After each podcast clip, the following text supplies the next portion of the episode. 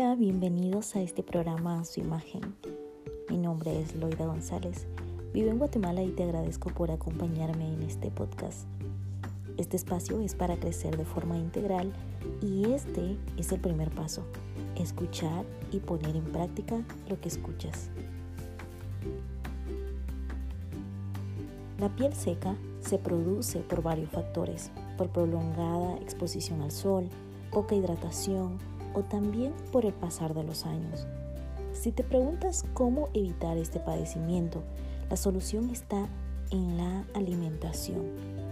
Alimentos que puedas agregar a tu dieta para hidratar a tu piel son frijoles, zanahorias, maní, mango, pepino y semillas de girasol.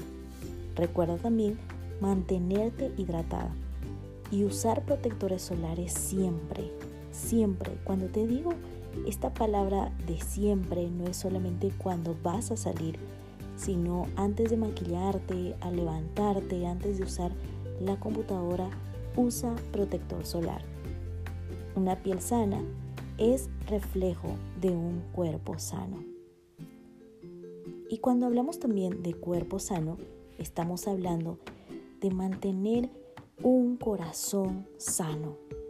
Y esto creo que si bien el hecho de mantener una piel sana es un reto, mantener el corazón sano es doblemente un gran reto. Proverbios 27, 19 nos habla de la siguiente forma. En el agua se refleja el rostro y en el corazón se refleja la persona. Con esto no quiero decirte que yo no tengo malos pensamientos, que no me molesto, que no me duelen muchas cosas y que no lucho con resentimientos.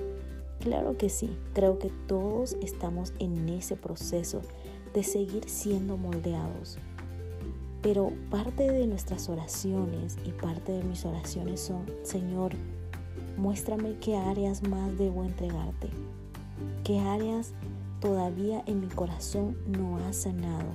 Y créeme que muchas de ellas todavía siguen en proceso, pero otras también Dios ha sido poco a poco mostrándome qué es lo que hay en mi corazón. Cuando pasa algo en nuestras vidas, cuando actuamos de cierta manera, es solamente el reflejo de lo que hay en nuestro corazón. Es solamente el reflejo de todo lo que no estamos llevando al Padre. Y honestamente, hay muchas cosas que todavía me cuestan entregarle. Hay muchas áreas donde todavía lucho con, Él y, y le digo, no, todavía déjame cargar con esto o simplemente prefiero hacer oídos sordos y no entregarle eso. Pero aquí la palabra de Dios nos está mostrando que en el corazón se refleja lo que somos. Y hay una verdad, y la verdad es que tú y yo somos hijos de Dios. Tú y yo somos coherederos y coherederas de su reino. Y por ende, eso debe reflejar nuestro corazón. Espero que puedas orar de esta manera esta semana y pedirle al Padre que siga mostrando esas áreas que todavía necesitan ser sanadas. Recibe un fuerte abrazo y nos vemos la próxima semana.